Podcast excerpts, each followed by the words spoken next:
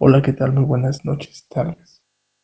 Mi nombre es Jesús Calixto y estamos en el anecdotario. Y hoy te vengo a compartir un cuento de terror o ficción que lleva por título Acampando. Espero lo disfruten. Dice así. Aquellos cinco chicos habían planeado su acampada por meses así que se sintieron muy decepcionados cuando no pudo llevarse a cabo debido a una fuerte nevada que impedía el paso a la montaña. Tanta era su ilusión por ir que se negaban a bajar el equipo del auto. Viendo esta actitud, uno de los padres propuso utilizar un sitio alterno, un terreno vacío en el cual se solía jugar cuando de, cuando de niño y que seguía en las mismas condiciones. Al llegar ahí, todos los chiquillos salieron volando del coche e instalaron sus casas de campaña en un abrir y cerrar de ojos. Disfrutaron el día como nunca, y cualquiera podría creer que caerían rendidos por la noche, pero no fue así.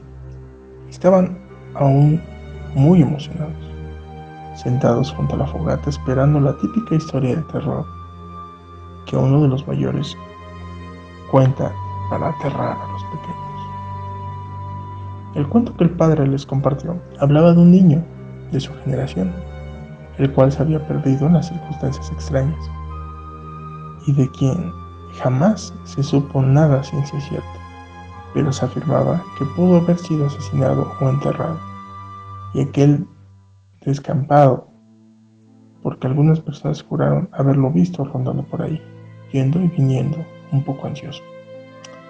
Para los niños esto no fue más que una comedia, que algo de miedo, y no le robó ni un minuto de sueño. Apenas se metían a sus casas o a sus bolsas de dormir, y ya estaban rocando. Los padres se encargaron de hacer la guardia.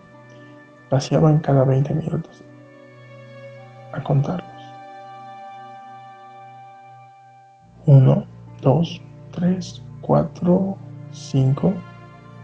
Era la cuenta y una y otra vez. Pero faltando poco para el amanecer se hizo la última ronda.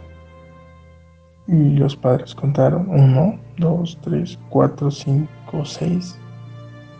Seis niños en esta ocasión. Ahí termina nuestra historia, nuestro cuento. Actualmente estoy grabando este cuento a las 3.54 de la mañana. Y es este. Es increíble el, el silencio que se escucha. Ojalá fuera así todos los días. Bueno, sin más ni más, este es el anecdotario y te deseo muy buenas noches. Hasta luego. Que Dios te bendiga.